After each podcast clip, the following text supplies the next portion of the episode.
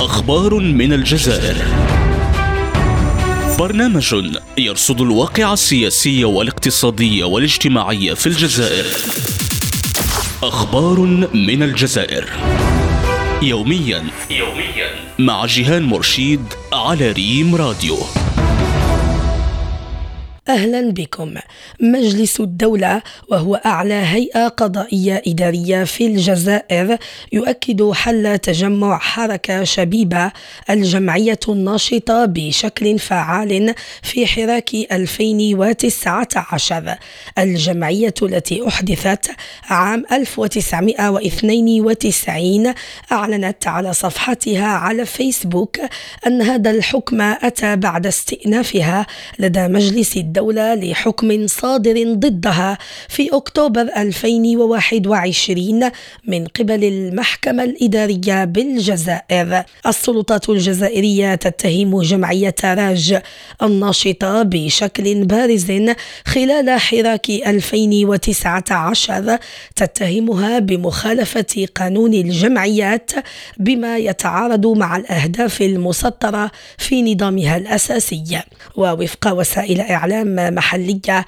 قرر مجلس الدولة أيضا تجميد نشاط حزب الحركة الديمقراطية والاجتماعية وهو حزب يساري انخرط بدوره في مظاهرات الحراك.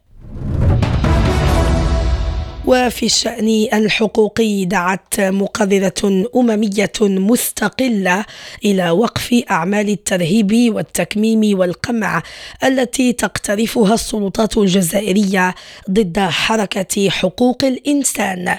في هذا الصدد أعربت ماري لاولر المقررة الخاصة للأمم المتحدة المعنية بوضعية المدافعين عن حقوق الإنسان. أعربت عن قلقها إزاء الحملة المتزايدة على المجتمع المدني من قبل السلطات الجزائرية بعد حل الرابطة الجزائرية للدفاع عن حقوق الإنسان وتجمع العمل الشبابي وهما من أهم الجمعيات الناشطة في الدفاع عن حقوق الإنسان في الجزائر. نهاية عدد اليوم إلى اللقاء. أخبار من الجزائر. برنامج يرصد الواقع السياسي والاقتصادي والاجتماعي في الجزائر. أخبار من الجزائر. يوميا يوميا مع جيهان مرشيد على ريم راديو.